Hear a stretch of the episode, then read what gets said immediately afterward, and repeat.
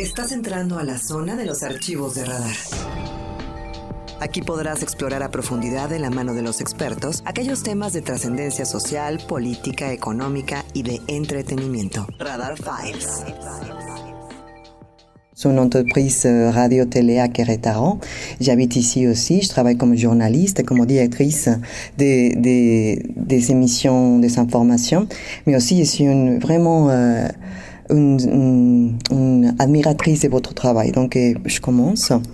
Eh, estamos en este momento platicando vía telefónica hasta Francia con uno de los escritores más importantes de estas, de estas últimas décadas. Un hombre que nos ha regalado recientemente varios libros con los que hemos viajado, eh, con Alma en el 2017 a la isla eh, Maurice y recientemente con estas canciones de Bretaña, esta canción de la infancia como se titula su último libro y me refiero a Jean-Marie Gustave Leclesio. Buenos días, maestro, ¿cómo está? Muy bien, gracias de preguntarlo y gracias de hablar conmigo. Es un placer y sí quiero decirle que este libro más reciente ha sido para mí un viaje eh, extraordinario. He tenido la oportunidad de, de vivir en Bretaña y me ha transportado mágicamente a través de sus palabras a aquella musicalidad de la lengua bretona, pero también a la infancia de todos. Y me gusta mucho que haya sido en un formato de cuentos, porque de alguna manera, y coincido con usted, a los niños verbalizamos con los cuentos, es nuestra manera de entender la realidad. ¿Cómo llegó esa, esa idea de, del formato para contar estas historias? Sí, es un eh, libro que es dedicado a mi abuela, mi abuela que eh, se llamaba Alicia. Eh, ella era una persona muy generosa y muy aficionada a echar cuentos.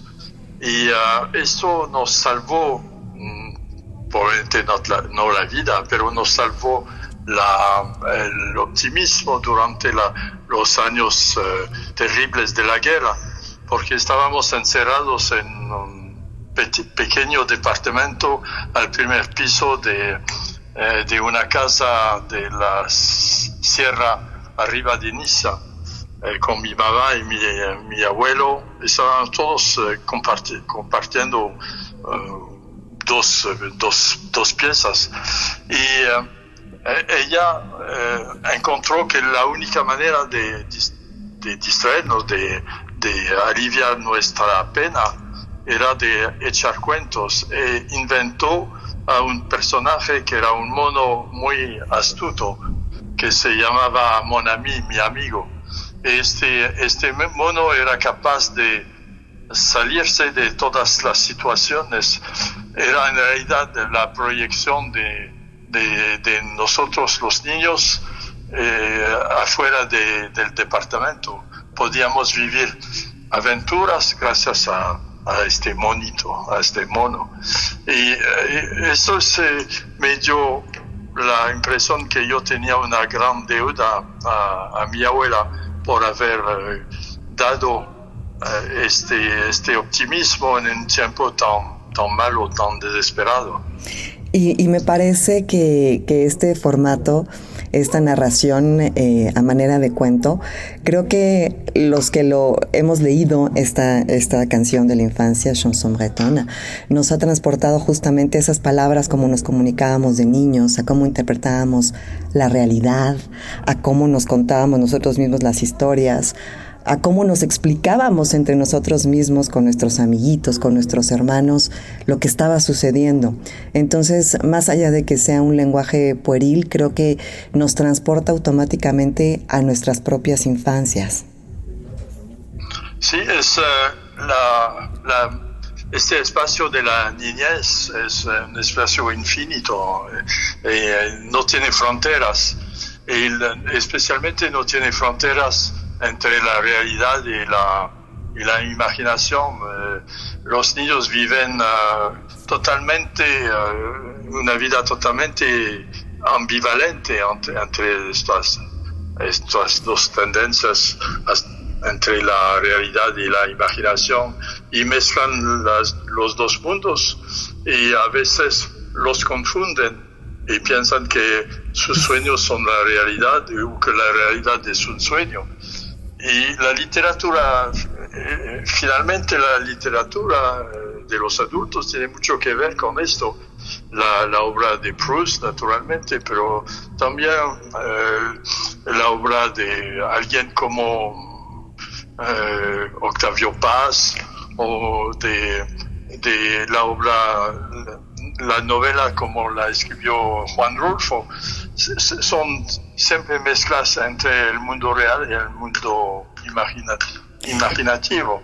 Rulfo, por ejemplo, se acuerda muy bien de haber visto pasar, él lo contaba en sus, eh, en sus entrevistas, se acordaba muy bien cuando vio pasar bajo las ventanas de la casa de su familia a los prisioneros de los cristeros. Los cristeros habían tomado prisioneros e iban a fusilarlos. Y se acordaba muy bien de la expresión de, esta, de esos jóvenes hombres que iban a la muerte. Y él construyó su, su obra literaria sobre esa impresión fugitiva de, de la, del dolor, de la muerte, del dolor, eh, la, de, del miedo y de la, y de la aprehensión la injusticia de la guerra.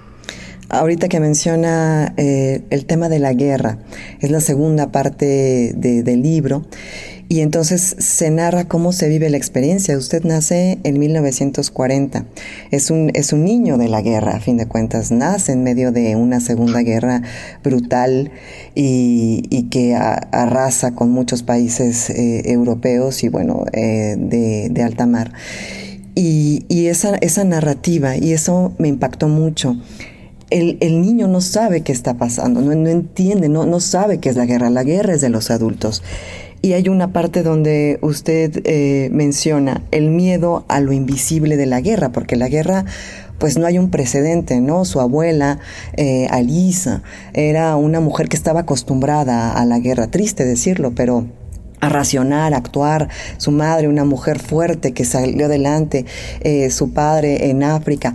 Es decir, los adultos tenían las habilidades o los reflejos, pero el niño era un miedo a, lo invisible, ese, terror oscuro de, la guerra. Sí, es indisible porque los niños no tienen eh, vocabulario para, la guerra. Eh, el vocabulario que, que utilizan es eh, tomado a lecturas o son cosas que han eh, oído decir en la calle o que han oído decir en su propia familia, pero no, tiene realidad. Cuando me acuerdo muy bien cuando anunciaron la muerte de Mario, que era un joven de unos 14 años con eh, nosotros íbamos a jugar en, eh, en, los pocos momentos en que podíamos salir de la casa. Y anunciaron que había muerto y me, me acuerdo muy bien que anunciaron, oh, se encontró de él únicamente su pelo. Eh, él había explotado con, su, con la bomba que acarreaba y se quedó únicamente una, un, una, un meche de su pelo rojo. Y es eso algo que eh, que marca enormemente a la imaginación de, de, un niño, cómo un ser humano puede volver a hacer nada más un poco de pelo rojo en el piso. Es, es algo incomprensible, es, algo mágico, pero no es algo bello, es algo que da miedo. Y uh, esta, esta parte uh, espantosa de, de la guerra es algo que creo que pueden conocer únicamente los niños que han crecido en, esta época. Y actualmente hay niños que están creciendo en este ambiente, en eh, Medio Oriente o en eh, otros países donde hay guerras. Sí, eh, me hizo pensar a África, Siria, Irak, Afganistán, actualmente inclusive mi propio país, México, en Guerrero, donde hay niños de 9, 10 años que son autodefensas y que están armados para luchar ellos mismos contra grupos de narcotráfico. Es decir, hay guerras donde hay niños participando, donde hay niños que son, y como bien lo menciona junto con las mujeres, efectos colaterales de estas guerras, ¿no? Sí, sí, sí, es algo terrible es algo que debería eh, conducir la, la, raza humana a la, al paz, a la paz, eh, pero no es el caso. Y um, vivimos en sociedades donde hay una especie de culto a, a, a los uh, hechos de guerra. Y uh, hay un historiador mexicano que me gusta mucho, que es Luis González González, uh -huh. eh, que escribió El pueblo en vilo, que es una, un libro admirable. Y él, uh, cuando enseñaba historia, siempre añadía que en lugar de enseñar a los niños las malas invenciones de las guerras, las fechas de combates y, y todo eso, deberían de enseñar la, la, las buenas cosas de la vida, la invención de los alimentos, la, el invento de, las, de la agricultura, de, de, la, de la organización social y, uh, hasta la, hechos uh, tomados a la literatura. Para él, la historia debería de ser enseñada con mucha, mucha caución a los niños porque puede, puede resultar un veneno y el veneno sería eh, el apetito a la guerra el nacionalismo y la, la, la, eh, la voluntad de, de vencer a, al vecino. Y eh, creo que esos son de los, las fallas de nuestra educación. Hay algo que hacer para eso. A través de la literatura puede ser puede ser, ha de ser. Ha de ser. Debe de ser. Y hay otra cosa que también me llama, me llama mucho la atención y tiene que ver con el lenguaje, eh, cómo, cómo lo utiliza, cómo lo descubre, cómo lo describe. Y hay una parte que subrayé en donde dice, las lenguas vivas se caracterizan por evolucionar. Eh, actualmente y eso refiriéndose a, cómo en diferentes regiones de Francia, pero también del mundo, hemos sido obligados a olvidar eh, ciertas, ciertas formas de comunicarnos para adaptarnos a los nuevos tiempos y no ser señalados, segmentados. Pasa en México, pasa en Francia. Eh, ¿Cómo, ¿Cómo, podemos hacer para no, no olvidar y, y, al, mismo tiempo seguir perteneciendo sin dejar de lado nuestras raíces?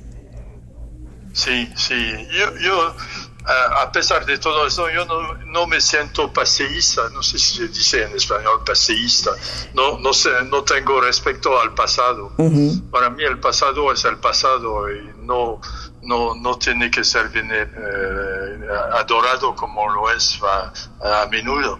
Eh, pero hay eh, algo de, de, real, algo de verdadero que es el origen de de cada, cada uno de, de, nosotros. Cada uno de nosotros tiene un origen, tiene una, una raíz, eh, pro, proviene de, de, una cierta educación eh, y proviene de, unas, de un cierto lugar. No, la, la, el patriotismo debería de ser más algo como, no, no sé si se puede decir, ma matriatismo, no sé cómo se dice, debe de ser ah, la, claro, a la madre. el culto a la, a la, madre, no el culto al padre, que la, la, la patria de, claro. debería, debería, de ser algo femenino, porque eh, la, las grandes calidades de, de la sociedad de, las debemos a la educación que eh, recibimos de, de, nuestras, de nuestras uh, madres y de nuestras abuelas. Son ellas que se, eh, que se dedican a nuestra educación, que nos cantan las canciones de infancia, que nos uh, aprenden uh, las, las, las adivinanzas, las, los juegos de palabras, la, el lenguaje, todo el lenguaje, lo debemos a esta parte femenina de la educación. Y después, especialmente en Francia, cuando ingresamos en, eh, en el liceo, el liceo en Francia es bajo la influencia de Napoleón Bonaparte, es, algo muy serio y muy masculino. Y uh, tenemos que olvidar toda la, parte suave de, la educación, la parte que, es anterior a la, a la organización de, la educación. Y uh, es, probablemente también la literatura es una, uno de los medios para uh, dar más vida a esta parte femenina y a la matria, no sé si se puede decir, no es la patria, la, la matria tendrá que ser cultivada por, por la literatura. A partir de ahora, según mi parecer, así le llamaremos, la matria en vez de la patria. y, antes de, cerrar esta conversación, porque mi tiempo está llegando a su límite, eh, yo quiero reconocer y agradecerle el texto de Le Mexicain, porque gracias a ese libro, cuando tuve la oportunidad de vivir en Francia, me reconecté con mis orígenes y volví a, ponerme curiosa con mi pasado y a abrazarlo, porque como en muchas culturas también eh, antes enseñaba a desdeñar ¿no? a nuestros indígenas en México, a no tener rasgos indígenas, a luchar contra, contra eso que, que éramos. Y la verdad es que ese libro, eh, eh, Le Rêve Mexicain, me hizo amar y enamorarme otra vez de mi país. Así que je vous remercie, maestro. Bueno, gracias de su apreciación. Es uh, un elogio muy, uh, muy, muy, importante y muy conmovedor para mí. Y gracias de compartirlo conmigo. Pues le agradezco mucho estos minutos que me regaló para esta maravillosa conversación y ha sido un verdadero placer. Muchísimas gracias, eh, maestro. Gracias. Ojalá nos vemos en Querétaro eh, un día no tan lejos. Será un placer, avec joie, vraiment. Merci, je vous remercie. Merci, à bientôt, j'espère. À bientôt, ça sera comme ça. Eh, gracias y buenos días.